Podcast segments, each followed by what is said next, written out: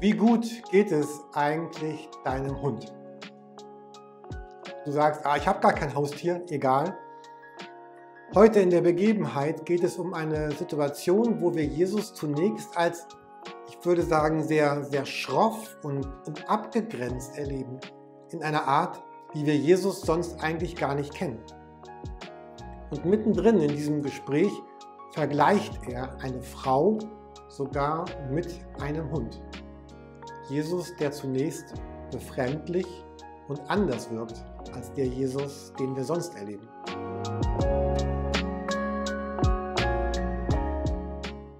Wie kann es eigentlich sein, dass Jesus so schroff wirkt auf den ersten Blick?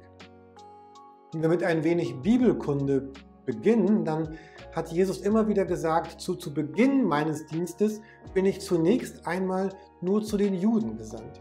Und später wird sich das erweitern und das, was ich tue, wird gelten für jeden und für alle Welt und zu allen Zeiten. Aber zunächst einmal kommt Jesus, um die Juden einzuladen zu einer Umkehr und zu einer Neuorientierung.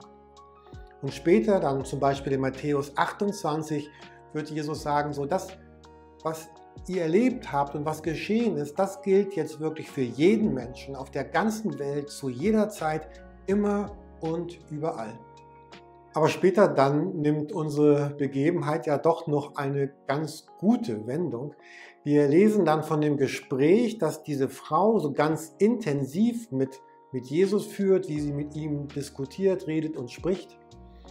Und mich faszinieren dabei eigentlich zwei Dinge ganz besonders. Das erste ist diese Intensität, mit der diese Frau diese Diskussion und dieses Gespräch führt. Sie, sie lässt einfach nicht ab. Und irgendwie merkt man, dass das Jesus beeindruckt und dass er sich darauf einlässt. Und dann kommt dieser schöne Vers 29, wo wir lesen, er antwortete, weil du das gesagt hast, sage ich dir, geh nach Hause, der Dämon hat deine Tochter verlassen. Man könnte auch übersetzen wegen dieser Worte oder Luther übersetzt um dieses Wortes willen. Das bedeutet, meine Worte haben, haben Einfluss, haben Macht. Und zwar haben sie das in einer dreifachen Weise. Zum einen spricht die Bibel von, von Segen und Fluch.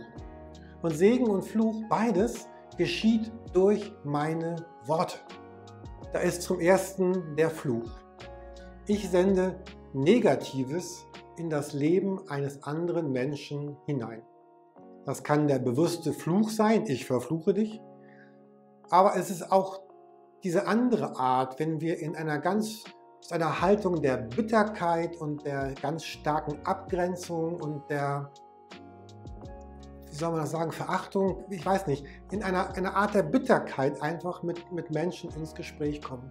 Wenn unsere Worte hart sind, verletzend, wenn unsere Worte beim anderen Schuld und Scham und, und Verwirrung und äh, so ein ganz seltsames Gefühl hinterlassen, dann ist das so wie ein Fluch, was wir in das Leben eines anderen Menschen hineingeben. Und zweitens können unsere Worte genauso segnen. Und segnen, das ist die, die Summe alles Guten, was wir in einen anderen Menschen hineinlegen. Und deswegen sagt die Bibel ja auch später im Petrusbrief, ihr seid dazu berufen, dass ihr segnet und, und nicht, dass ihr flucht. Zu segnen bedeutet, dass meine Worte alles Gute in einen anderen Menschen hineinlegen, dass ich Wertschätzung, Liebe, Anerkennung, Auferbauung, Akzeptanz, all dieses Gute in das Leben eines anderen Menschen hineinspreche, hineinrede, hineingebe, hineinlege. Wenn wir wirklich wüssten, welche Macht in unsere Worte hineingelegt ist, auch von Gott, dann würden wir vielleicht noch einmal anders darüber nachdenken, wie wir reden mit anderen Menschen welche Worte aus uns herauskommen. Also Worte bewirken Fluch, bewirken Segen und drittens haben unsere Worte auch tatsächlich Einfluss auf Gott, auf Jesus selber. Jesus ist nicht der losgelöst Lebende von dem, was wir Menschen auf der Erde tun, denken, erleben, sondern er reagiert auf die Worte von Menschen. Deswegen hier dieser Vers 29, Er antwortete ihr, weil du das gesagt hast, sage ich dir, weil du das gesagt hast, um deiner Worte willen. Er sagt also, Jesus sagt, ich handle jetzt hier deswegen, nicht weil ich mir das vorgenommen hatte, sondern um deiner Worte willen, weil du zu mir gesprochen hast, weil du mit mir geredet hast, weil deine Worte etwas ausgelöst haben in mir. Das bedeutet auch, dass unsere Lebenswege nicht festgeschrieben sind, sondern die Art, wie wir reden, hat Einfluss auf unser Leben. Und es geht hier um beide Arten von Worten. Diese inneren Worte, diese Selbstgespräche, die ständig in uns ablaufen, wo wir mit uns selbst reden, über uns, über andere, über Jesus. Aber besonders auch diese gesprochenen, die ausgesprochenen Worte aus unserem Mund heraus bewegen und bewirken etwas in uns selber, in anderen Menschen und wie wir hier sehen, besonders auch in Jesus. Ich wünsche uns allen heute einen Tag, der von guten Worten geprägt ist, von segnenden Worten.